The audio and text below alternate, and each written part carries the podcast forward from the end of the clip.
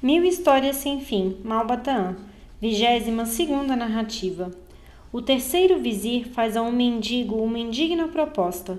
Vamos encontrar um velho tecelão que advoga uma causa perdida. Das mil histórias sem fim, é esta a vigésima segunda. Lida a vigésima segunda restam apenas 978. Hoje, antes da prece, achava-me, como de costume, junto à porta da mesquita de Ulá, valendo-me da caridade dos bons muçulmanos, quando de mim se acerrou um sheik ricamente trajado, que eu soube depois ser o poderoso Kabib Karmala, terceiro vizir do nosso rei. Esse nobre maometano, depois de presentear-me delicadamente com uma bolsa cheia de ouro, disse-me em tom confidencial: O nosso querido soberano, que Alá sempre o proteja, tem ouvido as mais elogiosas referências à inquebrantável honestidade de um escriba chamado Ali Durrani. É intenção do rei nomear esse homem para o cargo de tesoureiro da corte. Tal escolha, porém, não me agrada nem pode convir aos outros vizires.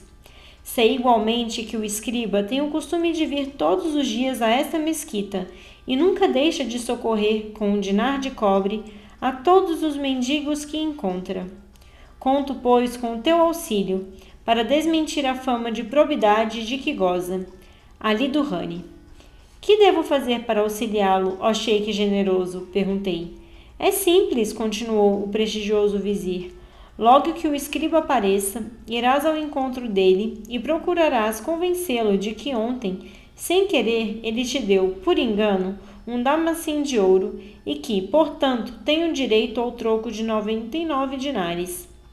Se conseguires fazer com que o escriba, quebrando seus princípios de honestidade, guarde indevidamente o troco, receberás de mim, como recompensa, duas mil peças de ouro. Só lá o incomparável poderia avaliar a intensa alegria que de mim se apoderou ao ouvir tal proposta.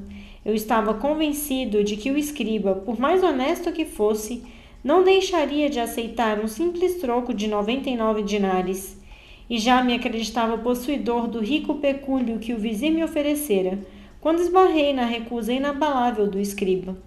Fiquei por isso exaltado e, perdendo a calma e a serenidade tão necessárias, não pude conter um acesso de furor e tentei maltratar o homem bondoso e honesto que tantas vezes se apiedara ao trazer-me o seu óbolo generoso.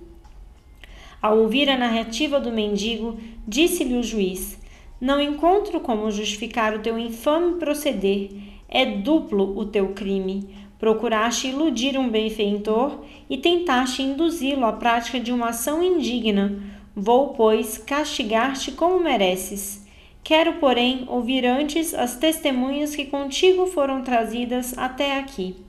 Um velho tecelão, que for o primeiro a socorrer o escriba, aproximando-se do íntegro juiz, disse-lhe respeitoso: Peço-vos humildemente perdão, ó Emir. Penso, porém, que não deveis labrar sentença contra esse infeliz mendigo. Ele tem toda a razão.